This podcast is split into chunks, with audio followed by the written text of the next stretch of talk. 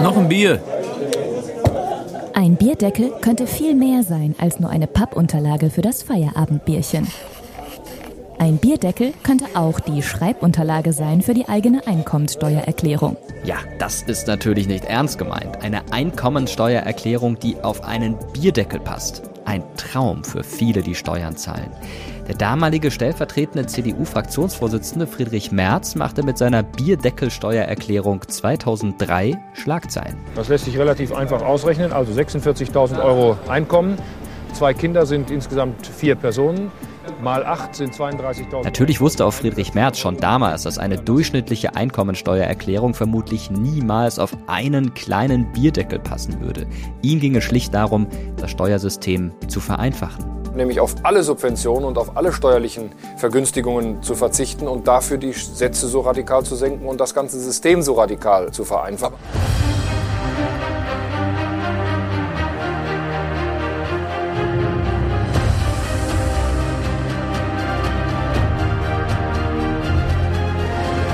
Ich bin Mirko Drotschmann und ihr hört Terra X History, der Podcast. Von einem überschaubaren und einfachen Steuersystem, wie es Friedrich Merz schon 2003 vorgeschlagen hat, sind wir heute noch immer ziemlich weit entfernt. Das Thema Steuern und die jährliche Steuererklärung sind deshalb vermutlich Themen, um die die meisten gerne einen riesigen Bogen machen. Wir haben uns gefragt, wann fing das eigentlich an? Dass die Menschen Steuern zahlten. Und stimmt es, dass manche schon von Anbeginn an versucht haben, Steuerschlupflöcher zu finden, um möglichst wenig Steuern zahlen zu müssen?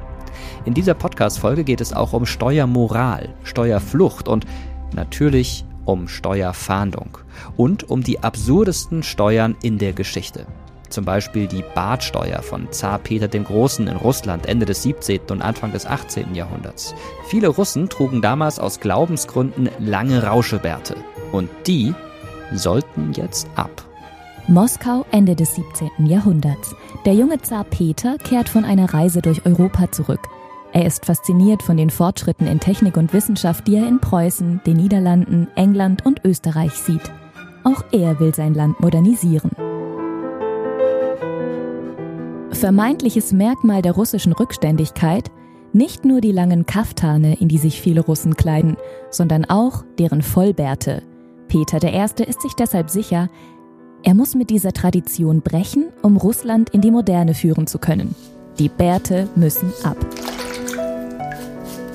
Eigenhändig soll Zar Peter an seinem Hof zu Schere und Rasierklinge gegriffen haben, um Bedienstete und Würdenträger vom Bart zu befreien. Doch viele der sogenannten Altgläubigen verweigern sich der Rasur oder flüchten sogar ins benachbarte Ausland. Für sie war die Zwangsrasur eine Verhöhnung des Gottesbildes im Menschen.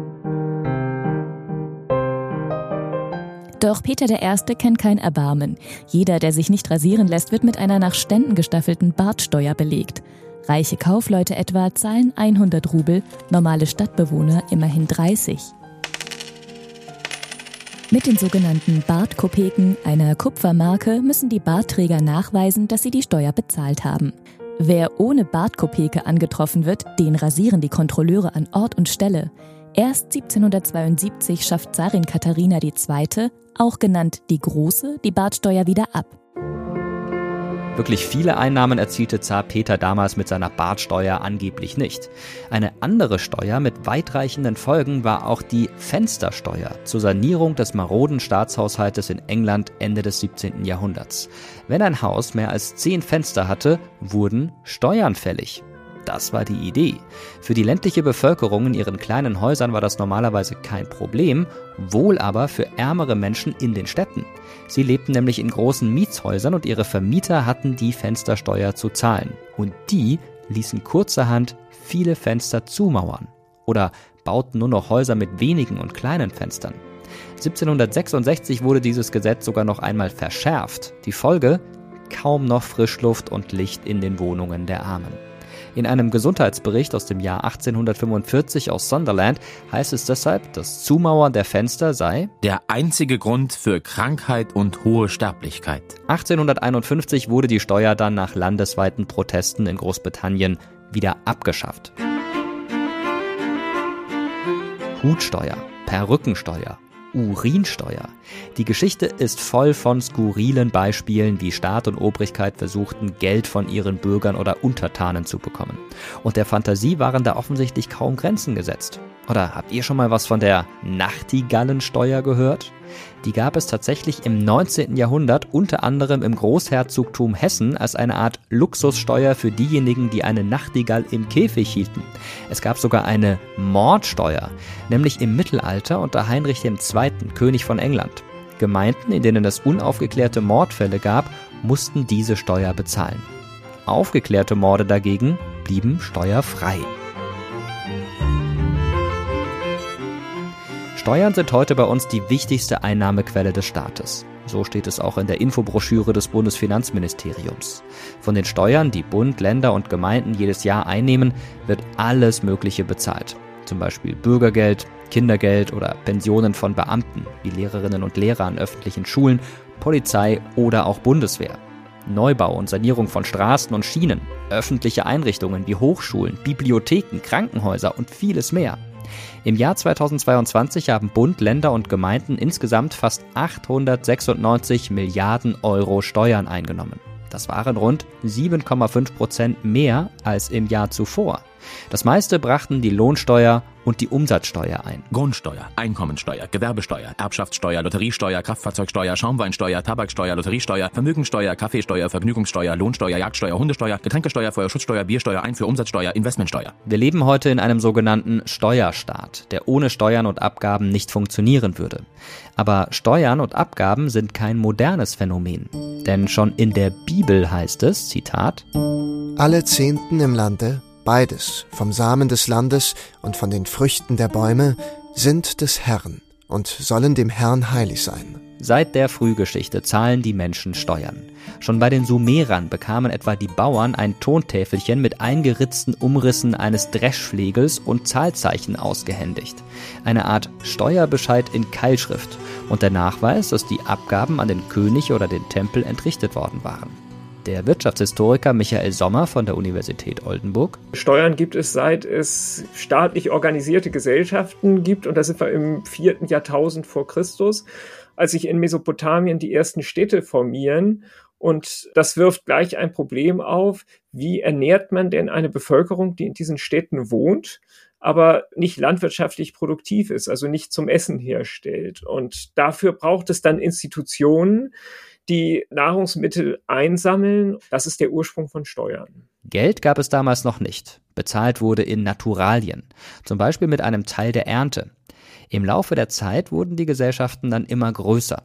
Und im 7. Jahrhundert vor Christus erfanden die Menschen im Königreich Lydien in Kleinasien das erste Münzgeld. Bei den Griechen in der Polis und dann im römischen Imperium, da sind wir in Verhältnissen die dem modernen Staat schon sehr, sehr viel ähnlicher sehen. Das ist vor allem der Sicherheitsapparat, der in der Kontrolle des Staates liegt, also ein Heer, dann auch das Gerichtswesen, also etwas muss finanziert werden und das wird über Steuern finanziert. In verschiedenen Epochen, sagt Michael Sommer, habe es ganz unterschiedliche Steuersysteme gegeben. Die Basis des römischen Steuersystems sei zum Beispiel eine Kopfsteuer gewesen, die pro Person gezahlt werden musste.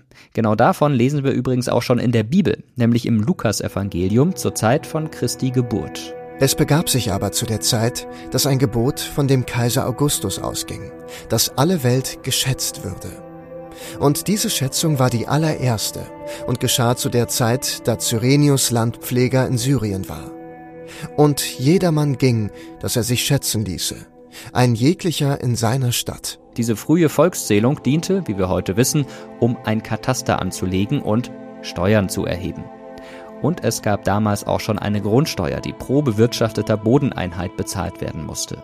Jedes Jahr schwärmten die römischen Beamten aus, um die Bevölkerung zu zählen und den zur Verfügung stehenden Boden zu erfassen. Was es nicht gibt, sind Verbrauchssteuern. Also sowas wie die Mehrwertsteuer, das kennen wir nicht. Dann gibt es hm, eine ganze Batterie von Zöllen.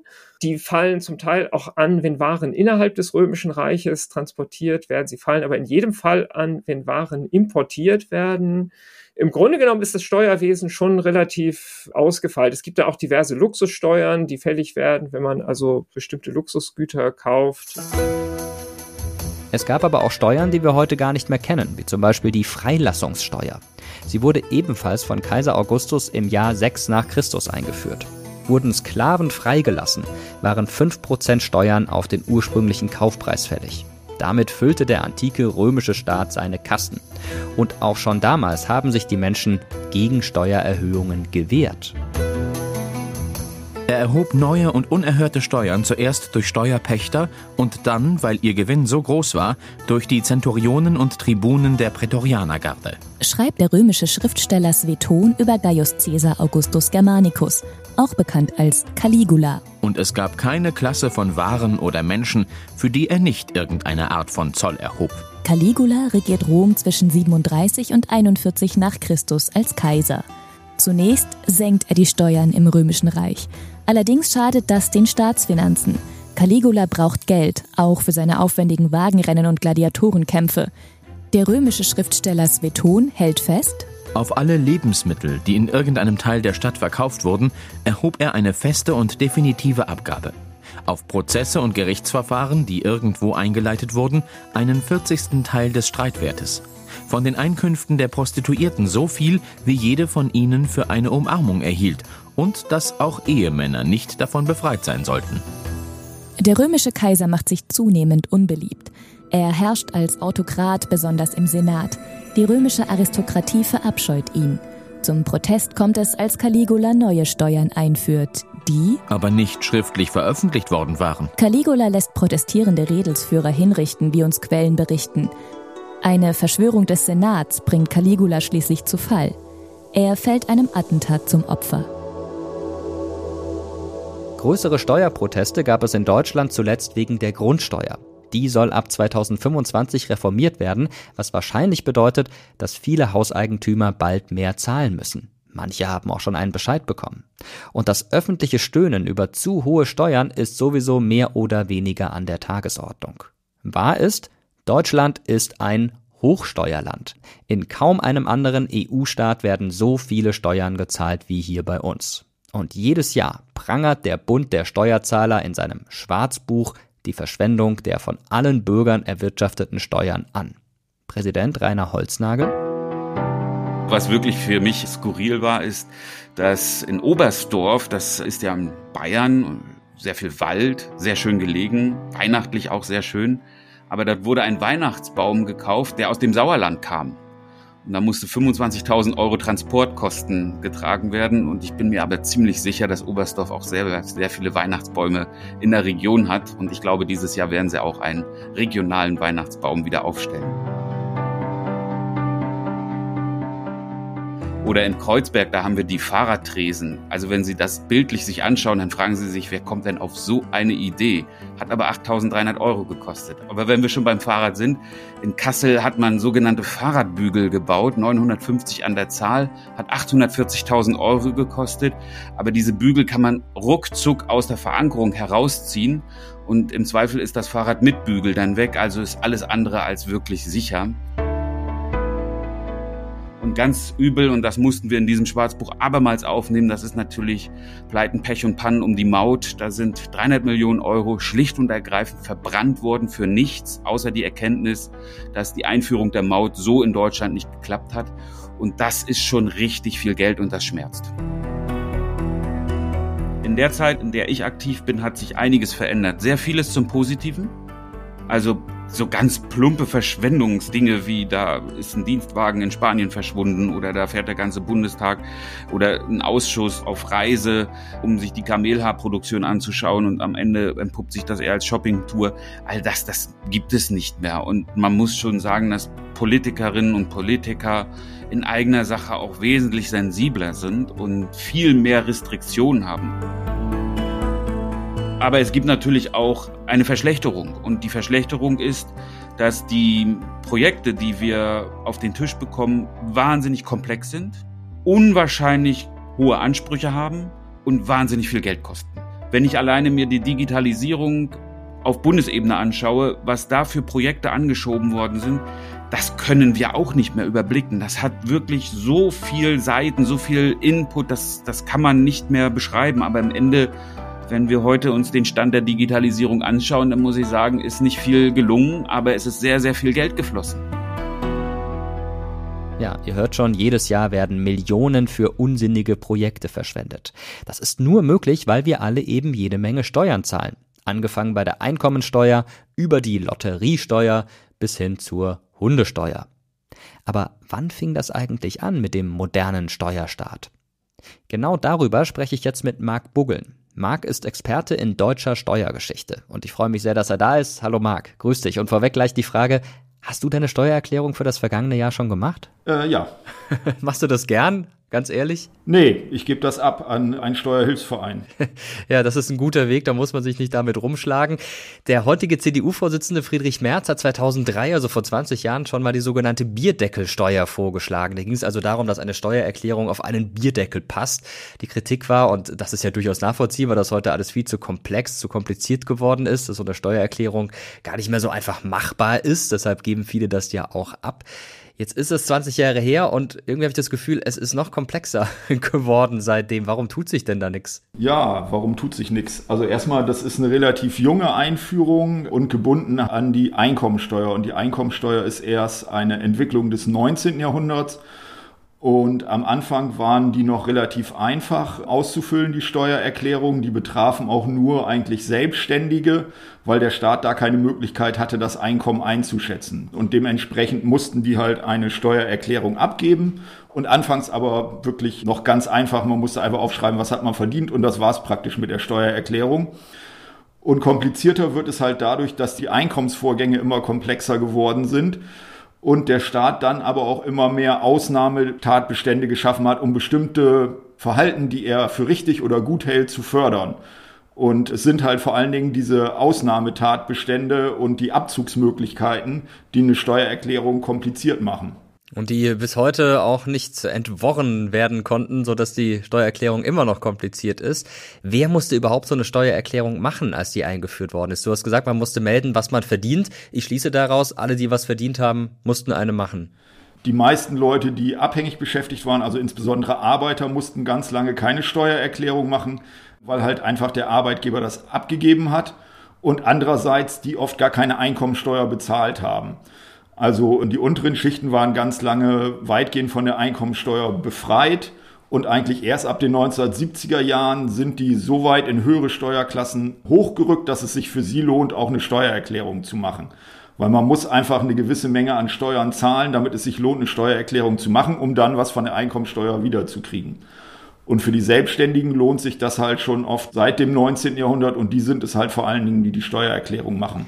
Bevor es so eine institutionalisierte Besteuerung gab, war das ja ein bisschen anders gelöst. In der Antike gab es Tribute, im Mittelalter war es der berühmte Zehnt oder der Zehnte, das ist ja auch schon in der Bibel so festgehalten. Da haben die Menschen dann einfach, ja, den zehnten Teil von dem, was sie produziert haben, abgegeben. Bauern zum Beispiel einen Teil ihrer Weizenernte.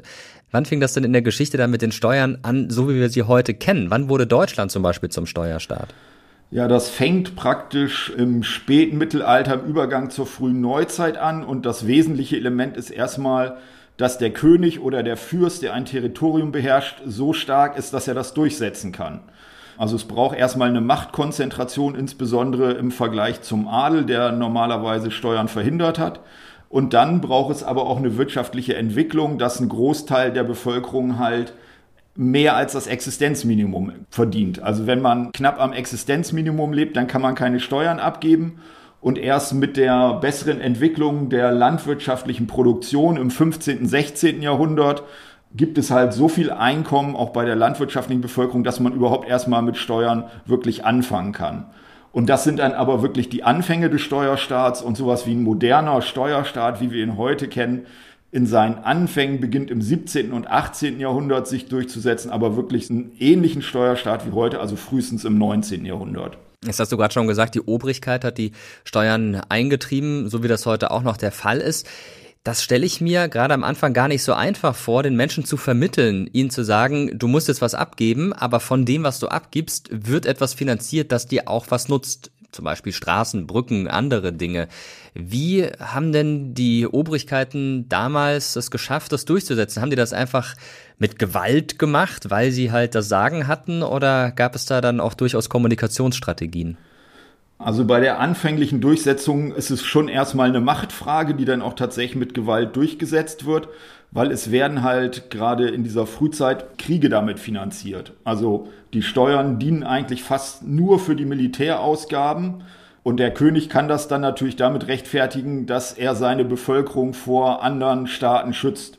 Also das ist die einzige Argumentation, die da aufgerufen werden kann.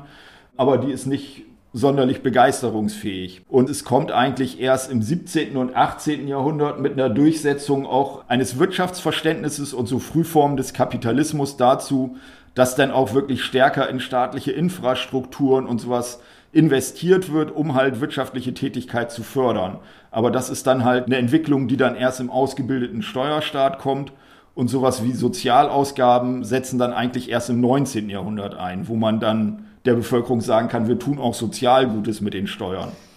Jetzt ist es so, dass Steuern gezahlt werden, aber nicht unbedingt immer mit viel Liebe, gerade wenn die Steuern sehr hoch sind und die Menschen den Eindruck hatten, sie finanzieren den Luxus der Obrigkeit. In der Vergangenheit, wann gab es denn mal so richtig große Proteste, Demonstrationen, vielleicht sogar Revolutionen ausgelöst von Steuern oder Steuererhöhungen? Ja, die spielen tatsächlich eine relativ große Rolle für Revolutionen. Also die französische Revolution, das vergisst man sehr häufig, war zuallererst mal eine Steuerrevolution. Also bevor die Bastille am 14. Juli gestürmt wurde, kam es drei Tage zuvor schon zum Sturm auf die Zoll- und Steuerämter an den Stadtmauern von Paris. Also das ist der Beginn der französischen Revolution eigentlich, also die Zerstörung von Steuerhäusern. Und warum passiert das? Es war halt so, dass die Steuern im 17. und 18. Jahrhundert in Frankreich sehr wesentlich indirekte Steuern waren. Das heißt, es wurden Steuern erhoben auf Nahrungsmittel, die dann beispielsweise nach Paris transportiert wurden. Und die trafen halt vor allen Dingen die Unterschicht. Also sie machten das Brot, den Wein, den die Pariser kauften, teurer. Und während das Königtum halt in prachtvoll Versailles lebte, war die Pariser Stadtbevölkerung sehr arm und die Erhöhung der Steuern, um die Finanzierung von Kriegen und Luxus zu gewährleisten, war schon ein ganz wesentlicher Grund für die Revolution in Frankreich. Und die zentrale Forderung der Revolutionäre war halt die Abschaffung all dieser indirekten Steuern auf Lebensmittel und stattdessen ein direktes Steuersystem, was proportional ist und dann von den Reichen halt auch ja größere Summen letztendlich einnimmt. Und das passierte dann auch. Also 1793 wird das Steuersystem komplett geändert und vor allen Dingen Steuern halt auf Landbesitz genommen. Die zweite Revolution, wo das der Fall ist, ist natürlich die amerikanische Revolution, die auch eine Steuerrevolution ist, die dann aber natürlich in so einer Art halbkolonialen Status stattfindet, weil die Briten halt Steuern von den amerikanischen Siedlern nehmen, kommt es zur Steuerrevolution, weil die Amerikaner sagen, sie sind nicht bereit, Steuern zu bezahlen, wenn sie keine Wahlrechte haben. Also No Taxation without Representation ist die zweite große Revolution, die durch Steuern ausgelöst wird. Die berühmte Boston Tea Party, die das Ganze symbolisiert, bei der dann Tee ins Wasser geschmissen worden ist um dagegen zu protestieren. Ja, und am Schluss haben sich die Amerikaner durchgesetzt. Das zeigt die Geschichte. Die mit Abstand wichtigste Steuer, die uns alle trifft, die wir Geld verdienen, ist die Einkommensteuer. Wann kam denn eigentlich jemand auf die Idee, auf geleistete Arbeit Steuern zu verlangen? Ja, das ist tatsächlich eine Idee des 19. Jahrhunderts. Bis dahin wird auf der ja, Einkommens- oder Vermögensseite eigentlich eher Vermögen, also insbesondere Landbesitz besteuert.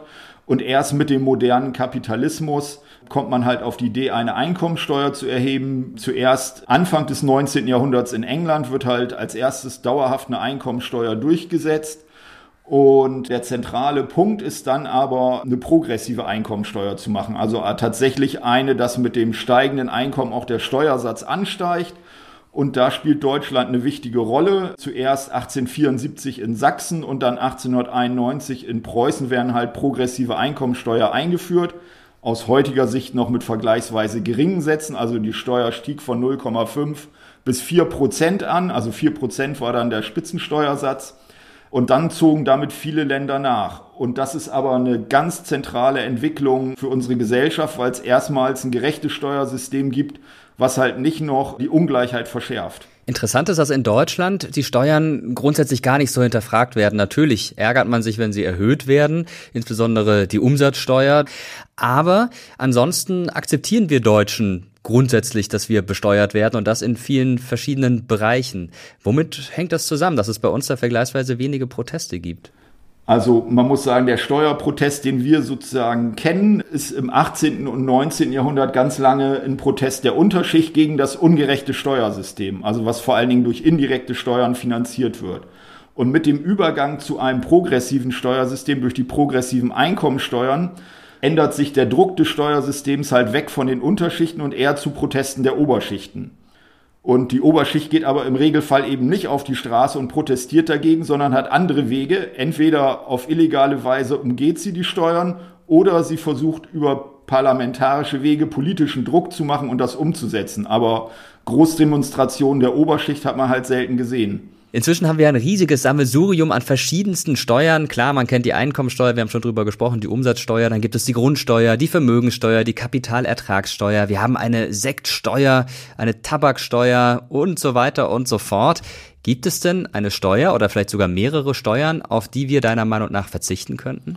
Ich fange jetzt mit dem Unbeliebten an. Ich würde sogar sagen, wir brauchen noch wieder eine Steuer mehr, nämlich die Vermögensteuer wird in Deutschland gar nicht mehr erhoben seit 1997, sondern die ist ausgesetzt. Und angesichts der zunehmenden Vermögens- und Erbschaftssteuerungleichheiten müssen wir eigentlich die Vermögensteuer wieder einführen oder die Erbschaftssteuer gerechter gestalten. Also erstmal würde ich was wieder einführen. Sicherlich kürzen kann man am ehesten dann bei den kleinen Steuern. Also gerade sowas wie die Sektsteuer hat natürlich einen gewissen Erhebungsaufwand und ist nicht unbedingt notwendig. Also die könnte man problemlos in die Mehrwertsteuer integrieren. Es ist halt ein Versuch, da auch zu lenken, indem man halt Tabak und Alkohol besteuert, soll halt schädlicher Konsum besteuert werden. Deswegen werden die halt höher besteuert als jetzt mit der normalen Mehrwertsteuer. Ja, das ist ja generell eine interessante Steuer, diese sogenannte Schaumweinsteuer, die eingeführt worden ist 1902, eigentlich zur Finanzierung der kaiserlichen Kriegsflotte damals und fand man das ganz gut und hat das dann beibehalten, später auch in der Weimarer Republik und darüber hinaus. In der DDR allerdings gab es diese Schaumweinsteuer nicht.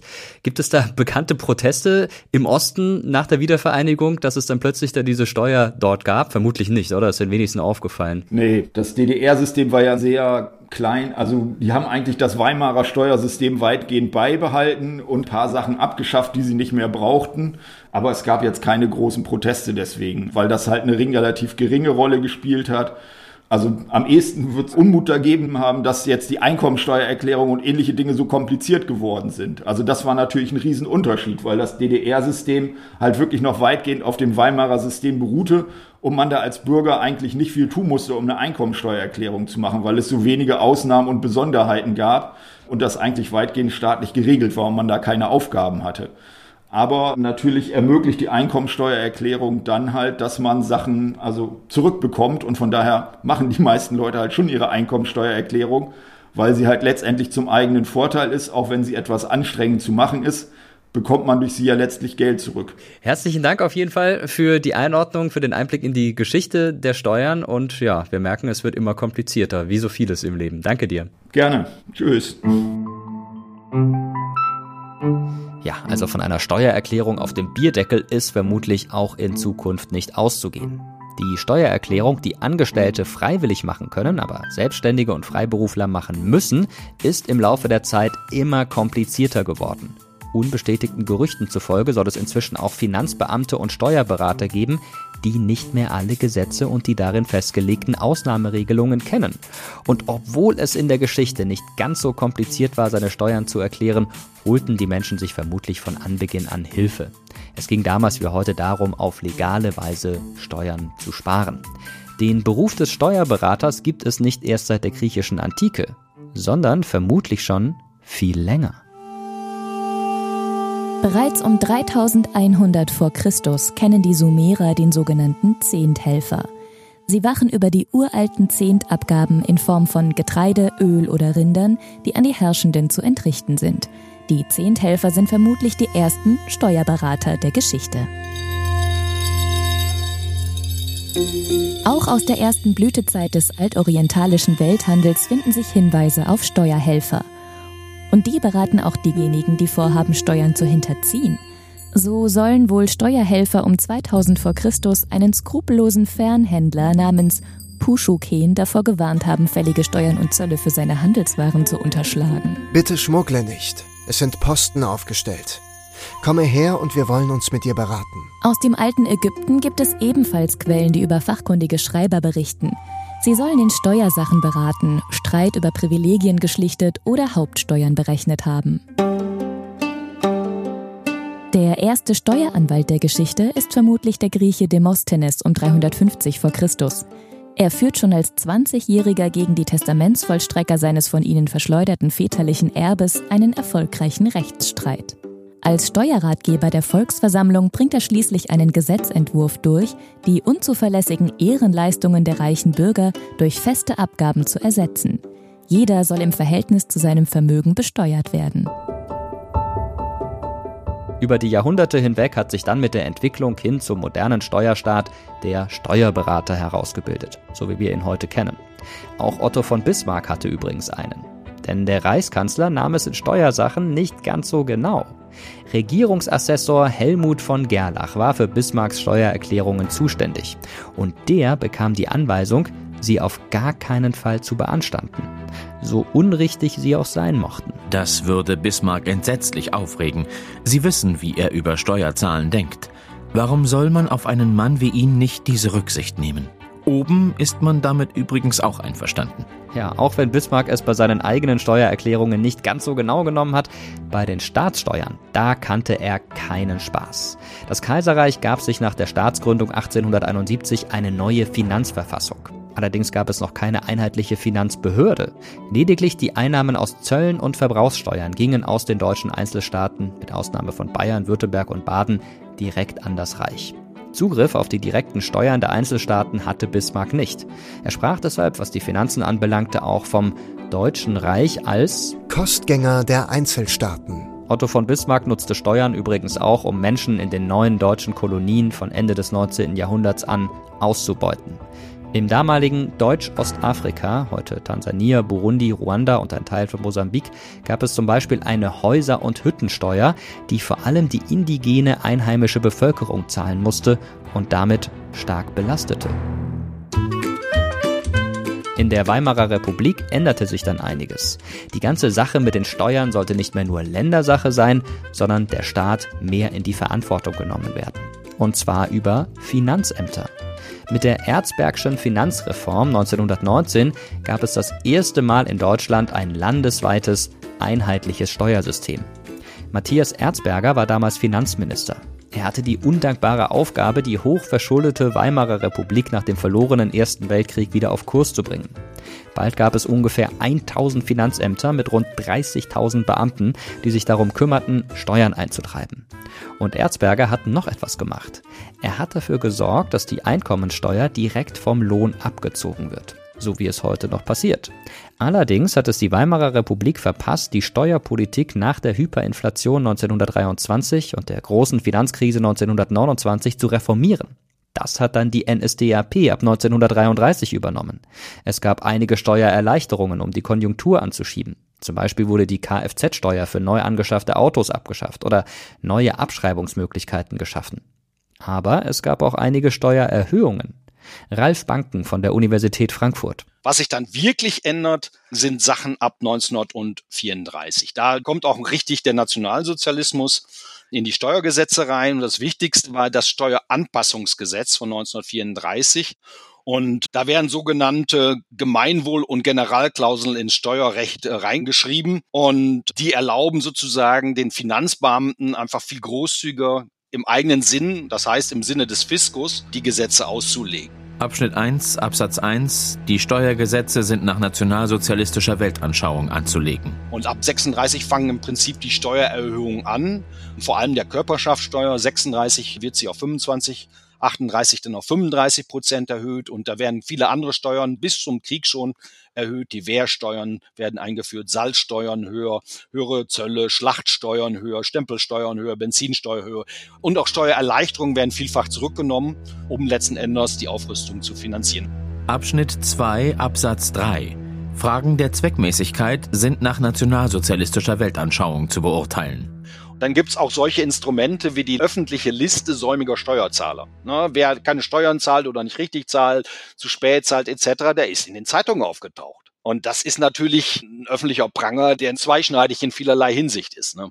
und problematisch. für den Betroffenen, aber natürlich auch grundsätzlich problematisch. Wer auf der öffentlichen Liste der säumigen Steuerzahler nicht auftauchte, waren natürlich die NS-Größen, wie Hitler und Göring zum Beispiel, die es mit dem Zahlen der Steuern nicht ganz so ernst genommen haben. Dafür wurde aber eine Gruppe im NS-Staat umso mehr steuerlich belastet. Die Jüdinnen und Juden im Land. Und auch das hatte natürlich ideologische Gründe. Das fängt faktisch schon 1933 im Frühjahr an. Da beginnen die Finanzbeamten schon in Zweifelsfragen und bei Ermessensfragen sozusagen gegen die jüdischen Steuerzahler zu entscheiden. Vor allem natürlich bei der Reichsfluchtsteuer. Die war ja schon 31 eingeführt worden und die sollte eigentlich dazu dienen, dass man sozusagen sein Kapital nicht ins Ausland bringt. Die Nationalsozialisten haben diese Steuer dann 1934 verschärft. Und zwar um das Vermögen von genau den Menschen einzukassieren, die versucht haben, vor dem NS-Regime zu fliehen. Kurt Zülow, der Leiter des Referats für die sogenannte Reichsfluchtsteuer, begründete Mitte Januar 1934 die Verschärfung des Gesetzes so. Die Änderungen der politischen Verhältnisse in Deutschland seit dem 30. Januar 1933 haben eine große Zahl von Nicht-Ariern veranlasst, sich ins Ausland zu begeben. Also ein Viertel des Vermögens musste man an den Staat abgeben. Und diese Reichsfluchtsteuer wird dann auch immer weiter verschärft. Erst ab 38 mit der wirklich massiven Radikalisierung der Judenpolitik kommen dann auch tatsächlich antijüdische Steuergesetze, natürlich vor allem die Judenvermögensabgabe nach dem Judenpogrom im November 38. Während der NS-Zeit diente die Reichsfluchtsteuer also vor allem dazu, Menschen, die aus politischen, rassistischen und antisemitischen Motiven verfolgt wurden, auszuplündern. Die Reichsfluchtsteuer wurde übrigens erst 1953 abgeschafft. Und seit den 1970er Jahren gibt es eine Steuer, die daran angelehnt ist, die Wegzugbesteuerung. Da geht es wieder darum, wie damals in der Weimarer Republik Steuerflucht zu verhindern. Und mit Steuerflucht sind wir bei einem anderen wichtigen Aspekt des Steuerthemas, nämlich der Steuermoral. Viele von euch kennen sicherlich noch den heutigen Ehrenpräsidenten des FC Bayern München, Uli Hoeneß. Stern Online veröffentlichte Anfang 2013 den Verdacht, ein Spitzenvertreter der deutschen Bundesliga habe auf einem Schweizer Nummernkonto Millionenbeträge versteckt.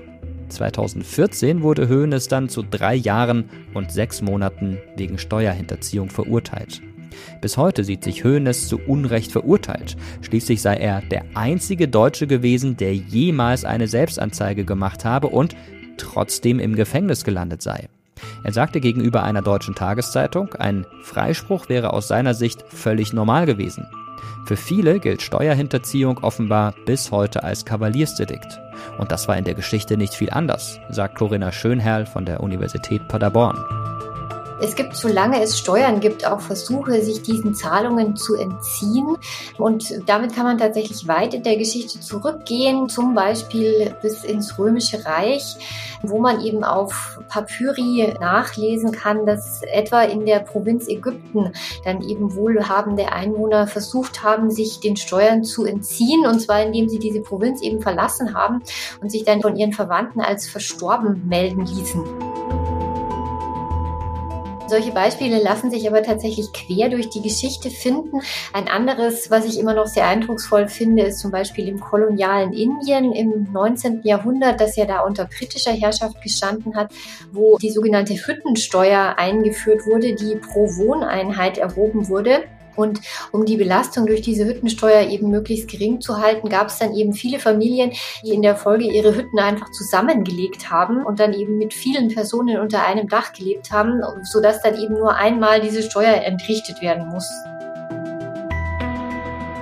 Dieses Problem mit dem Steuern zahlen und dass die Menschen das ungern freiwillig tun, das haben Herrschende tatsächlich schon sehr früh erkannt. Also wir finden schon in der antiken Polis in irgendwelchen öffentlichen Reden eben die Klage darüber, dass nicht alle reichen Bürger diese Verpflichtungen auch im notwendigen Umfang nachgekommen sind. Ja, Steuerflucht und Steuerhinterziehung sind also kein Phänomen der Moderne. Und auch Steueroasen und Steuerparadiese nicht. Das Paradies hat für Steuerflüchtlinge viele Namen. Britische Jungferninseln, Samoa, Turks- und Caicos-Inseln, Bahamas, Fidschi, Palau, Vanuatu. In vielen dieser Länder beträgt nach Angaben des Bundesfinanzministeriums der Ertragssteuersatz weniger als 9 Prozent. Und Länder wie Costa Rica oder die Russische Föderation zeigen sich zudem, Zitat, nicht kooperativ für Steuerzwecke. Jahrzehntelang waren die unterschiedlichen Steuersätze weltweit ein Ärgernis. Großunternehmen wie Amazon oder Apple ließen sich offiziell in Ländern wie Luxemburg oder Irland nieder und zahlten dort nur wenig Steuern. In einer digitalen Welt, wo Gewinne über Landesgrenzen hinweg gemacht werden, war das für viele Finanzexperten nicht mehr zeitgemäß. Aber wie diese Steueroasen austrocknen? 2018 schlugen Deutschland und Frankreich einen globalen Mindeststeuersatz von 15 Prozent vor. 2021 haben sich immerhin fast 140 der weltweit 195 Staaten auf diese Mindestbesteuerung geeinigt. Darunter auch wirtschaftsstarke Länder wie Japan, die USA und China. In Deutschland tritt diese Regelung Ende 2023 in Kraft. Allerdings gilt diese Regelung nur für wirklich große Firmen, die jährlich mehr als 750 Millionen Euro Umsatz machen. Und die Idee einer globalen Steuer ist auch gar nicht so neu. Schon 1972 wurde von dem US-amerikanischen Wirtschaftswissenschaftler James Tobin eine weltweite Steuer für Finanztransaktionen bei internationalen Devisengeschäften vorgeschlagen. Sie wurde bislang nicht realisiert, aber die Idee der sogenannten Tobin-Steuer hat zur Gründung von globalisierungskritischen Organisationen wie ATTAC geführt und ist bis heute eine ihrer zentralen Forderungen. Inzwischen ist übrigens Dubai das neue Steuerparadies für die Reichen und Schönen. Viele Influencer haben zum Beispiel ihren Firmensitz dorthin verlegt, um Steuern zu sparen. Derzeit beträgt die Körperschaftssteuer in Dubai für Unternehmen nur 9%. Dieses Steuersparmodell ist zumindest fragwürdig, aber bisher ganz legal sofern man sich weniger als 183 Tage pro Jahr in Deutschland aufhält. Ganz und gar nicht legal, sondern kriminell ist es dagegen, wie seinerzeit Uli Hoeneß, Steuern zu hinterziehen und keine Angaben beim Finanzamt zu machen. Auch illegal ist es, sich Umsatzsteuer vom Finanzamt erstatten zu lassen, obwohl zuvor nie Geld geflossen ist. Mindestens 10 Milliarden Euro. So viel hat der Cum-Ex-Skandal den deutschen Staat gekostet. Jetzt hat das Oder wie beim Cum-Ex-Skandal sich Kapitalertragssteuer durch komplizierte Transaktionen vom Finanzamt gleich mehrfach erstatten zu lassen, obwohl man eigentlich nur Anspruch auf eine einmalige Erstattung hätte. Und Geldgewinne über Briefkastenfirmen und Strohmänner in Steueroasen wie Panama oder den Bahamas so lange hin und her zu schieben, damit der Fiskus garantiert keine Steuern dafür sieht, ist ebenfalls illegal.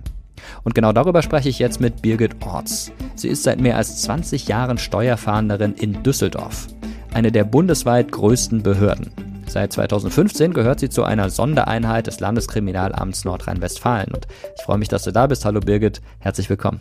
Hallo. Also ehrlich gesagt, mit dir zu sprechen ist so ein bisschen, äh, als würde ich jetzt nochmal eine Fahrprüfung machen. Ich weiß zwar, ich kann es und es ist alles gut, aber ein bisschen nervös bin ich trotzdem. du als Steuerfahrerin, wie sind so die Reaktionen, wenn du auf einer Party erzählst, was du machst? In der Tat gibt's schon mal ein leichtes Zusammenzucken, weil jeder an seine eigene Steuererklärung denkt. Es ist so ein bisschen, als würde die Polizei eine Minute hinter einem fahren und es fallen einem alle Sünden wieder ein. also eine nette Anekdote hatte ich. Ich habe mal eine Haut-OP gehabt auf dem Rücken und lag so schön auf dem Bauch und der junge Arzt, der, der nähte gerade mit Nadel und Faden und hat dann gefragt, was ich vom Beruf bin. Dann habe ich das gesagt, dann hörte er so ein bisschen auf mit Nadel und Faden und meinte dann auf einmal, ich verspreche Ihnen, ich mache Ihnen eine ganz tolle Narbe. Wie ist es denn bei dir eigentlich selbst? Äh, du machst natürlich sehr gewissenhaft deine Steuer, bist du da aber auch immer pünktlich unterwegs und alles nach Vorschrift? Das erwartet man von uns ja nun auch. Nur es gibt natürlich auch da immer mal kleine Hürden. Es gibt ja nun mal ein Programm, das nennt sich Elster, mit dem bearbeiten wir die Steuererklärungen ja. Und auch da hakt es ab und zu mal so, dass man tatsächlich auch als Angehöriger dieser Verwaltung mal eine Fristverlängerung beantragen muss. ja, weil du natürlich auch viel zu tun hast, muss man sagen, auch mit den ganz großen Ermittlungsverfahren der Vergangenheit, Cum-Ex, Panama Papers, vieles mehr, an dem du mitgearbeitet hast. Aber man hat manchmal den Eindruck, dass ihr als Ermittler einen Schritt zu spät kommt. Ist das denn wirklich so oder ist das ja tatsächlich auch ein Stück weit Realität? Es ist ein Stück weit Realität. Da muss man natürlich unterscheiden, kommen wir einen Schritt zu spät, weil uns Täter aus dem Bereich der organisierten Kriminalität überlegen sind.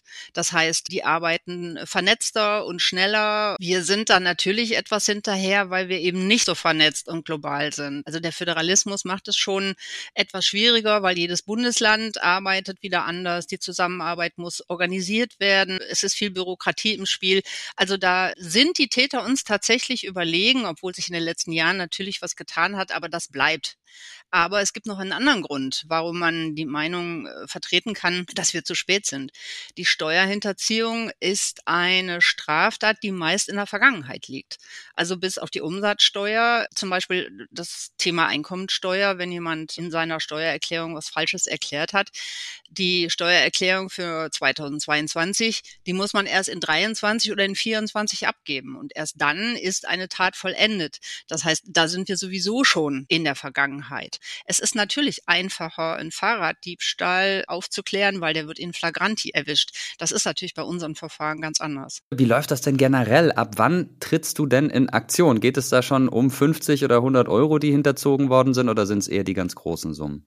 Grundsätzlich haben wir ja ein Legalitätsprinzip, das heißt Steuerhinterziehung auch bei nur 100 Euro muss geahndet werden, wird es auch. Allerdings ist natürlich die Ermittlung oder die Ahndung von 100 Euro eine ganz andere als in unserem Bereich. Also wir im Bereich der organisierten Kriminalität, wir haben es selten mit fünfstelligen Schadenssummen zu tun. Die sind meist sechs, sieben oder achtstellig. Und das ist natürlich eine ganz andere Hausnummer. Und wie läuft das ab? Ab wann trittst du da in Aktion? Du bekommst dann irgendwann eine Akte geschickt und da steht drin, hier gibt's den Verdacht, kümmere dich mal drum. Ja gut, die Informationsgewinnung, wie wir an Meldungen kommen, ist natürlich auch ein Teil äh, Dienstgeheimnis. Aber allgemein gesagt kann man sagen, wir leben natürlich von Anzeigen, von Behörden, von Ämtern, äh, von weiteren Kontrollmechanismen, von Geldwäsche, Verdachtsmeldungen oder auch von Kollegen, die sagen, also in unserem Bereich ist hier eine Firma, das sieht aus wie ein Umsatzsteuerkarussell, da ist bei dir im Bereich eine Firma und so bekommen wir natürlich die Informationsgewinnung und ja, dann geht's los. Jetzt stelle ich mir das aber ehrlich gesagt auch ein Stück weit gefährlich vor. Du hast schon gesagt, du bist im Bereich der organisierten Kriminalität unterwegs. Die Leute kriegen dann ja auch mit irgendwann, wenn gegen sie ermittelt wird. Vielleicht wird dann auch dein Name kommuniziert. Hast du da nicht manchmal Angst? Ja, sagen wir es mal so, es ist in der Vergangenheit ja auch einiges passiert. Wir sind tatsächlich als Steuerfahnder im Ermittlungsverfahren mit den gleichen Rechten und Pflichten ausgestattet wie die Kriminalpolizei. Das weiß aber keiner. Und insofern ist praktisch unser Job genauso gefährlich oder ungefährlich wie der der Kriminalpolizei. Und unser Problem ist, wir sind aber dafür weder ausgebildet noch ausgestattet. Das heißt, wir haben keine kriminalistische Ausbildung.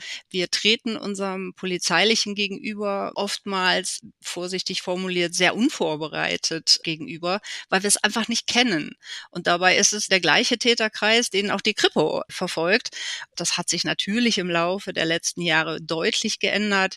Gerade bei uns, ich arbeite ja in einer, in einer Sondereinheit. Wir sitzen ja auch beim Landeskriminalamt. Wir arbeiten überwiegend mit den Kollegen der Kriminalpolizei zusammen zusammen, da ist natürlich da schon ganz anderes Verhalten entstanden und eine andere Sensibilität. Aber am Anfang ähm, war es schon, also der Randanschlagsversuch auf mein Auto hat schon gezeigt, irgendwas läuft hier schief und ich, ich, ich bin nicht richtig vorbereitet auf meinen Beruf. Ja, du hast gerade schon gesagt, du hast ein Buch darüber geschrieben, da kann man auch diese Geschichten nochmal nachlesen und erfährt auch was über die Täter im Hintergrund. Was war denn so der dickste Fisch, der dir ins Netz gegangen ist? Ja, so letztendlich war für mich tatsächlich das Verfahren, was ich im Buch schreibe. Also ein Täter aus dem Bereich, äh, also wirklich ein Intensivtäter aus dem Bereich des organisierten Umsatzsteuerbetruges, wo man am Anfang überhaupt nicht von ausgehen konnte, allein aufgrund äh, seines jungen Alters, dass er der Kopf der Bande und hinter all dem steht, hinter vielen kleinen Firmen, die hier sind, allerdings auch die rechte Hand von Hintermännern ist, die sitzen auch nicht in Deutschland. Und das ist unfassbar schwierig und in diesem Verfahren ist es uns tatsächlich gelungen. Also es waren wahnsinnig schwierige äh, Puzzleteile zusammenzufügen und es geht natürlich um Riesensummen, die hinterzogen sind. Und wir sind an die Hintermänner rangekommen. Wir haben jemanden aus USA ausgeliefert bekommen. Wir haben eine hohe Haftstrafe bekommen. Also das war sicherlich einer meiner größten Verfahren, die dann eben auch sehr positiv ausgegangen sind.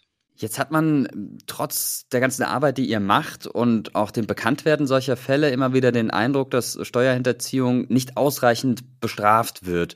Dass da Leute Steuern hinterziehen und dann vielleicht eine Bewährungsstrafe bekommen oder nur in Anführungszeichen eine Geldstrafe. Uli Hoeneß wird natürlich da auch mal wieder als Beispiel genannt, der nur einen geringen Teil seiner Haftstrafe überhaupt absitzen musste. Wie siehst du das denn? Bist du zufrieden damit, wie diejenigen bestraft werden, die du überführst? ob man jetzt zufrieden sein kann. Ein Strafmaß ist natürlich von sehr vielen Komponenten abhängig. Es geht natürlich zum einen um die Höhe der hinterzogenen Beträge. Es geht darum überwiegend, was für eine kriminelle Energie steckt hinter dieser Tat. Dann gibt es ein Geständnis, gibt es kein Geständnis, gibt es eine Schadenswiedergutmachung. In den Medien tauchen ja die meisten unserer Verfahren gar nicht auf. Also so prominente Verfahren natürlich, aber wir haben natürlich ganz andere Bereiche, die nicht in die Medien kommen. Und da gibt es auch durchaus sehr, sehr hohe Haftstrafen. Aber ich bin auch immer noch der Meinung, es gibt sehr viele Komponenten, die dazu beitragen, dass es eben doch letztendlich milde Haftstrafen sind. Dazu zählen natürlich auch, und das ist unser größtes Problem, überlange Verfahrensdauer. Und überlange Verfahrensdauer ist immer ein Punkt, wo Haftstrafen oder überhaupt Strafmaß gemildert wird. Und dann gibt es noch Bereiche, wo wir eigentlich gar keinen Einfluss drauf haben. Das sind die Bereiche der Justiz. Wenn ein Täter, da ging es um 30 Millionen und er hat sieben Jahre und drei Monate bekommen, das ist eine hohe Haftstrafe aus meiner Meinung. Nur wenn der dann natürlich nach dreieinhalb Jahren wieder draußen ist, stellt man sich doch die Frage, was soll das? Also und Steuerhinterziehung ist nun mal kein Kapitaldelikt, also niemand ist ermordet worden. Aber wenn ich sehe, was für ein Schaden Schaden für die Allgemeinheit da verursacht wird, gerade in diesem Bereich, den wir jetzt bearbeiten, bin ich doch manchmal auch frustriert um die etwas laschen Haftstrafen. Kannst du dir erklären, warum viele von Ihnen auch gar kein Unrechtsbewusstsein haben bei dem, was Sie da machen? Ich denke mal, einige ja, fühlen sich jetzt selbst gar nicht als Kriminelle. Einer aus diesem Bereich hat zu mir mal in einer Vernehmung gesagt, Frau Orts, Steuerhinterziehung ist mein Job ohne das kriegen wir ja unser Geld für den Betrug nicht. Also da ist man natürlich ziemlich schockiert. Aber die äh, organisierte Kriminalität arbeitet mit Steuerhinterziehung, weil sie das Geld halt braucht. Und diese Bereiche, äh, zum Beispiel Umsatzsteuerbetrug, das ist ja nur noch wirklich sehr lukrativ. Ich bezahle nichts und ich bekomme es vom Staat ausgeschüttet. Also das ist genau wie bei Cum-Ex. Das ist ja ein echtes Desaster. Der Individualfall ist so, es gibt tatsächlich Menschen, die aufgrund ihres Reichtums oder ihrer Machtposition den Eindruck haben, ich habe so viel geleistet, mir steht das einfach zu, mich außerhalb der Rechtsordnung zu bewegen. Und die Steuergesetze sind sowieso nur für den kleinen Mann. Der Faktor Mensch ist da wichtig, in dem Fall leider der negative Faktor Mensch, nämlich Macht und Geldgier. Und wenn sich jemand als Individuum so über diese Steuergesetze hinwegsetzt, indem er für sich sagt, ich stehe da drüber, ich mache alles, um keine Steuern zu bezahlen, dann finde ich das sogar antisozial. Gibt es Schätzungen, wie viele Steuern dem Fiskus in Deutschland jedes Jahr durch Steuertricks, Hinterziehung, Flucht, alles Mögliche entgehen? Ja, die gibt es. Äh, es gibt zahlreiche Schätzungen. Die einen sind seriöser, die anderen nicht. Es ist tatsächlich so, es gibt mehrere Quellen, die sagen, der Steuerschaden, der in Deutschland pro Jahr durch Steuerhinterziehung entsteht, sind 100 Milliarden. 100 Milliarden. Da sind allerdings natürlich auch Verbrauchssteuern mit inbegriffen. Das sind Summen, da bräuchten wir nicht mehr über eine Grundrente oder kostenlose Kitas zu sprechen oder um Zuschüsse zum Energiegesetz oder was auch immer gerade in diesem Land wichtig ist. Also das sind schon immense Summen und wir Ermittlungsbehörden, das ist unser Auftrag. Wir versuchen unser Bestes, dieses Geld wieder reinzuholen. Ja, das wäre auch was für die Regierung, der ja 60 Milliarden aktuell fehlen. Da hätten sie dann sogar noch einen Bonus obendrauf, wenn es 100 Milliarden geben würde. Lohnt sich also da ein bisschen Geld zu investieren in die Steuerfahndung. Kommen wir zum Schluss nochmal zurück zu den Täterinnen und Tätern. Du hast ja auch immer wieder mit ihnen zu tun. Gab es denn da auch mal Fälle, wo Leute gesagt haben, ach Mensch, also ich war mir überhaupt keines Unrechts bewusst und das war dann auch glaubhaft, wo du gemerkt hast, okay, die haben jetzt zwar Unsummen an Steuern hinterzogen, aber letztendlich war das gar nicht beabsichtigt? Also aus meiner Berufslaufbahn kann ich das leider nicht sagen. Also in diesen Bereichen ist so viel kriminelle Energie vorhanden. Da kann man niemandem glauben, dass das ein Zufall ist. Es hat aber auch bisher noch keiner gesagt. Also nein, nein. Und das ist das Schlimme daran. Es ist dieser Vorsatz, dieses vorsätzliche der Allgemeinheit Schaden, also Reue, selten bis gar nicht. Dass da unschuldig einer oder unwissend reinrutscht, das, äh, nein, das halte ich für ausgeschlossen. Ja, und letztendlich, selbst wenn es Leute nicht ganz genau gewusst haben, Unwissenheit schützt vor Strafe nicht, ist ja so ein altkluger Spruch, aber da ist viel Wahres dran. Ja, herzlichen Dank dir für die Einblicke und wir stellen fest, genau hinschauen, wenn man eine Steuererklärung macht. Ja, das ist so. Ja, vielen Dank. Um das Steuerzahlen kommen wir also nicht herum. Und wir machen es im Übrigen sowieso täglich mit allem, was wir einkaufen, nämlich mit der Umsatzsteuer. Und wenn Bund, Länder und Gemeinden die Steuerverschwendung noch etwas besser in den Griff bekommen und das Steuersystem gerechter machen, vielleicht steigt dann auch bei uns langfristig wieder die Steuermoral. Und wer weiß, vielleicht wird das Steuersystem irgendwann so einfach, dass die Einkommensteuererklärung doch tatsächlich auf einen kleinen Bierdeckel passt. Welches Verhältnis zu Steuern habt ihr denn? Zahlt ihr sie gerne oder findet ihr die Steuern in Deutschland zu hoch? An manchen Stellen vielleicht sinnlos. Wo würdet ihr denn sparen? Vielleicht habt ihr ja sogar ein paar kreative Ideen, woher die Bundesregierung die 60 Milliarden bekommen könnte, die im Bundeshaushalt momentan fehlen. Schreibt uns gerne eure Gedanken zu dieser Folge per Mail oder auf Terra X History bei Instagram oder aber ihr kommentiert im Community-Tab bei YouTube auf dem Kanal Mr. Wissen to Go Geschichte. Dort posten wir jedes Mal, wenn eine neue Folge erscheint und wir freuen uns natürlich sehr über euer Feedback.